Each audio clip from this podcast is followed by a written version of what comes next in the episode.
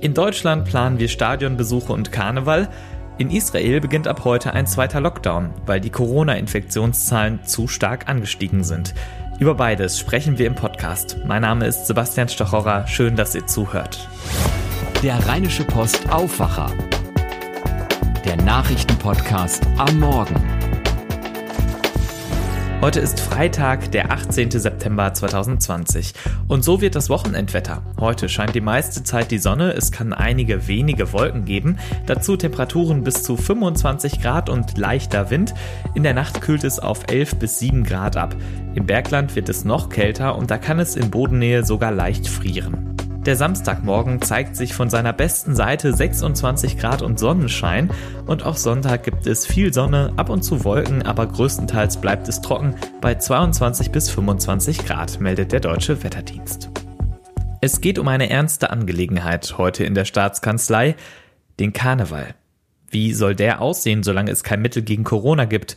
Darüber rätseln die Vereine seit einiger Zeit. Nun wollen, ähnlich wie zuletzt beim Fußballgipfel, Vertreterinnen und Vertreter des Winterbrauchtums und der Politik beraten, welche Regeln gelten sollen.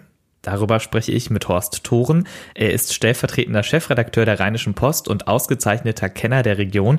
Herr Thoren, was wissen wir über die Ausgangslage Stand heute Morgen? Naja, die Rheinischen Vier, die Karnevalshochbogen, die Repräsentanten der Karnevalshochbogen haben im Vorfeld überlegt, haben ein Papier verfasst im August schon, haben es nochmal äh, perfektioniert, aber verraten wollen sie nicht, was sie der Staatskanzlei geschrieben haben und heute doch diskutieren wollen mit äh, dem Leiter der Staatskanzlei, mit Staatssekretär Liminski. Da wird diskutiert, was ist in der kommenden Session möglich. Wer sich jetzt ein bisschen auskennt im Karneval weiß, manches wird nicht so sein, wie es die Tradition vorschreibt. Also Bützchen kann man vergessen. Schunkeln wahrscheinlich nur mit dem Partner. An der Theke stehen, nee, nee, das geht nicht. Äh, und auch beim Alkohol wird wohl Zurückhaltung angeordnet werden. Aber so ein bisschen Frohsinn, da sind sich die Karnevalsfreunde in Stadt und Land sicher, wird es wohl geben, weil der Staat möchte ja auch, dass die Bürger ihren Spaß haben. Also insoweit, manches wird kommen und man kann sich an dem orientieren, was jetzt schon genehmigt ist, äh, geregelt ist für Sport und Kultur, für Theater und Bundesliga und manche Regelungen, die man äh, aus der Schule kennt, also Maske tragen auf den Gängen, äh, das wird es auch im Karneval wohl geben müssen. Und Durchlüften ist auch ein Schulthema, aber auch eins für den Karneval. Und wie in der Schule gilt, auch ohne Corona wäre regelmäßig kräftig Durchlüften eine gute Idee. Aber im Ernst, so wirklich viel Zeit ist nicht mehr bis zum 11.11. .11. Es wird also höchste Zeit für Entscheidungen, oder? Ah, die Zeit drängt. Und äh, der 11.11., .11., da wird ja im Regelfall draußen gefeiert. Also ist die Ansteckungsgefahr, ist die Infektionsgefahr da nicht ganz so groß. Aber ganz wichtig, anderthalb Meter Abstand. Das Maske tragen, kleiner Scherz, wird den Karnevalisten nicht so schwer fallen. Man könnte sich ja Sondermodelle schneidern lassen. Das klingt doch nach einer guten Idee. Ich sag mal trotzdem, das wird ein Karneval, an dem man sich erst gewöhnen muss. Ich glaube, äh, das wird ein ganz, ganz anderer Karneval sein im Vergleich zu dem, was wir seit vielen Jahren äh, in der rheinischen Tradition seit fast 200 Jahren kennen. Aber es wird äh, auch was zu lachen geben. Denn äh, Humor ist, wenn man trotzdem lacht. Das werden sich die Narren aussagen. Und man hat ein bisschen auch das Gefühl, dass in der Bevölkerung ein Bedarf besteht, Frohsinn, also frohe Gedanken zu haben. Und dazu kann der Karneval beitragen. Und ich denke zuletzt, nicht zuletzt äh, auch an die Gastronomie, ich denke nicht zuletzt auch äh, an die Künstler. Die könnten hier und da ein paar Euro gebrauchen, um in dieser Zeit besser bestehen zu können. Vielen Dank, Horst Thoren. Vielen Dank. Und äh, heute Abend wissen wir mehr. Und äh, bin mal gespannt, wie die Karnevalsfreunde darauf reagieren. Vielleicht erscheint das erste Helau verfrüht äh, schon im September. Für mich wäre das in Ordnung. Wir planen in Deutschland, wie wir in der Pandemie gut Karneval feiern können. In anderen Ländern steigen die Corona-Infektionszahlen weiter an. Wir haben uns irgendwie schon an immer neue Rekordzahlen gewöhnt. Trotzdem, diese hier ist nochmal besonders. Die Johns Hopkins Universität listet auf ihrer Website die weltweiten Fall- und Todeszahlen auf. Demnach sind inzwischen mehr als 30 Millionen Infektionen nachgewiesen worden und 945.000 Menschen sind an Covid-19 gestorben. Zum Vergleich, Düsseldorf hat 641.000 Einwohnerinnen und Einwohner. Und während die Zahlen in Deutschland auf recht niedrigem Niveau bleiben, steigt die Zahl der Neuinfektionen weltweit weiterhin schnell an. Der Virologe Christian Drosten warnte mit Blick auf die steigenden Infektionszahlen in anderen europäischen Ländern, dass eine ähnliche Entwicklung auch in Deutschland wieder auftreten könnte. Und noch anderswo geht es in einen zweiten Lockdown. In Israel soll ab heute das öffentliche Leben wieder massiv runtergefahren werden. Der Grund sind die dort extrem hohen Corona-Fallzahlen. Der Lockdown soll mindestens drei Wochen lang dauern. Gil Jaron berichtet aus Tel Aviv für die deutsche Presseagentur. Gil, wie bereitet sich Israel auf den anstehenden Lockdown vor? Ja, das hat man bereits gestern gesehen und zwar nicht so, wie die Regierung es erwartete. Viele hatten vielleicht damit gerechnet, dass in den Supermärkten jetzt wegen Hamsterkäufen lange Schlangen entstehen würden. Aber davon war nichts zu sehen. Stattdessen waren die Israelis damit beschäftigt, Wege zu finden, die Ausgangssperre zu umgehen.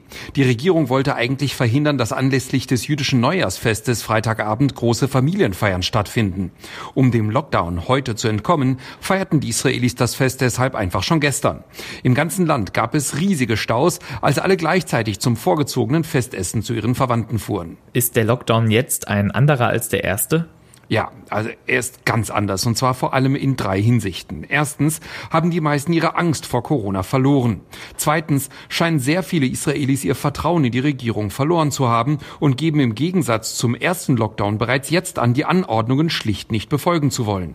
Und drittens ist die Regierung sich dieser Vertrauenskrise bewusst und versucht deshalb von Anfang an gar nicht erst so streng zu sein.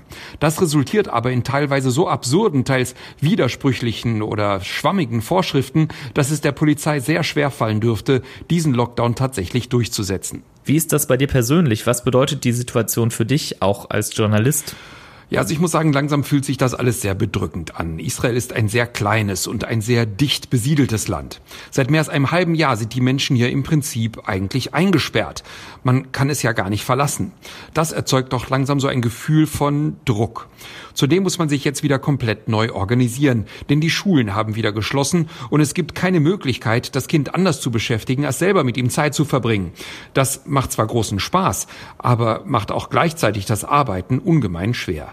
Schön, dass es trotzdem klappt. Vielen Dank, Gil Jaron. Und das wird heute wichtig.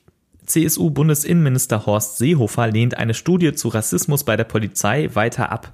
Zu den Enthüllungen mehrerer rechtsextremer Chatgruppen in der NRW-Polizei sagte Seehofer der Süddeutschen Zeitung, der Vorgang tue weh. Er sei aber überzeugt, dass, Zitat, die überwältigende Mehrheit der Polizistinnen und Polizisten solche Machenschaften ablehnen und zweifelsfrei zu unserer freiheitlich-demokratischen Grundordnung stehen.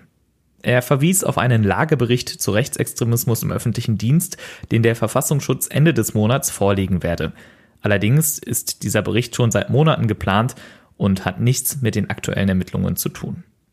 Die Abgeordneten des NRW-Landtags debattieren heute in einer aktuellen Stunde über die wirtschaftlichen Folgen der Corona-Pandemie. Besonders betroffen seien Gastronomie, Hotellerie und die Veranstaltungsbranche, heißt es im Antrag der Regierungskoalition von CDU und FDP. Zwei von drei Betrieben in NRW fürchten nach Angaben der DEHOGA um ihre Existenz. In Düsseldorf wollen am Sonntag Gegnerinnen und Gegner der Corona-Politik demonstrieren. Bis zu 10.000 Menschen erwartet die Polizei am Rheinufer in Oberkassel. Organisiert wird die Demo von einer regionalen Gruppe der Initiative Querdenken. Querdenken hatte Ende August auch zur Demo in Berlin aufgerufen, bei der Demonstrierende dann auf die Treppen zum Reichstag gelaufen waren. Die Initiative Düsseldorf stellt sich quer hat für den Nachmittag zu einer Gegenkundgebung aufgerufen. Die ist um 14 Uhr auf dem Johannes-Rau-Platz geplant. Die Polizei rechnet mit friedlichen Demonstrationen. Der Bundestag will die Kommunen entlasten. In der Corona-Krise sind wegen der angespannten Lage vieler Firmen die Gewerbesteuereinnahmen der Kommunen eingebrochen. Sie gelten als wichtigste Einnahmequelle. Für dieses Jahr springt nun der Bund mit rund 6,1 Milliarden Euro ein. Auch die Länder wollen ihre Kommunen unterstützen.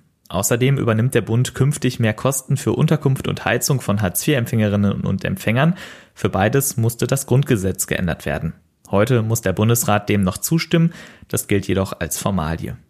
Weitere Themen im Bundesrat heute? Tabakwerbung. Der Bundestag hat Pläne beschlossen, wonach ab 2022 auch Plakatwerbung für Tabak und Zigaretten schrittweise verboten werden soll. Auch darüber entscheidet heute das Gremium der Ländervertreterinnen und Vertreter. Ein weiteres Thema, der Streit um höhere Strafen gegen Raserinnen und Raser.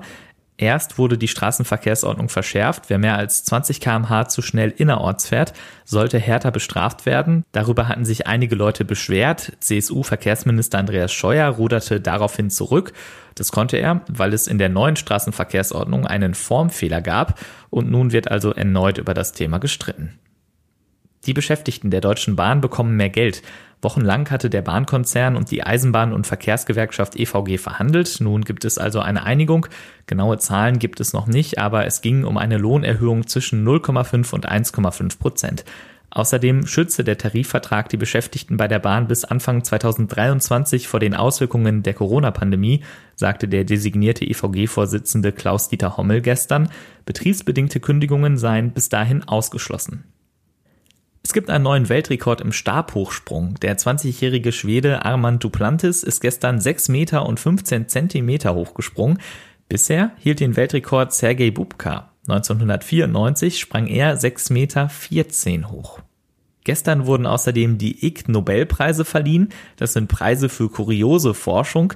Ein Forscherteam wurde ausgezeichnet, weil sie einem Alligator Helium einatmen ließen, um zu gucken, wie sich deren Geräuschfrequenz dadurch ändert.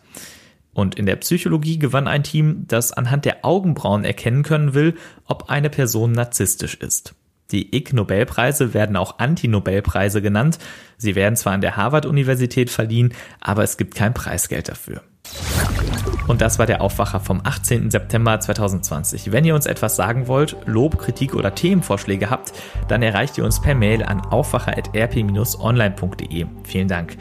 Wenn ihr uns unterstützen und diesen Podcast möglich machen wollt, dann denkt doch mal darüber nach, ein RP Plus Abo abzuschließen. Wie das geht und was ihr davon habt, das erfahrt ihr unter rp-online.de-abo-aufwacher. Heute Nachmittag hört ihr hier im Feed das Aufwacher-Update zum Feierabend. Ich bin Sebastian Stachorra, wünsche euch schon mal ein schönes Wochenende. Macht's gut. Mehr bei uns im Netz www.rp-online.de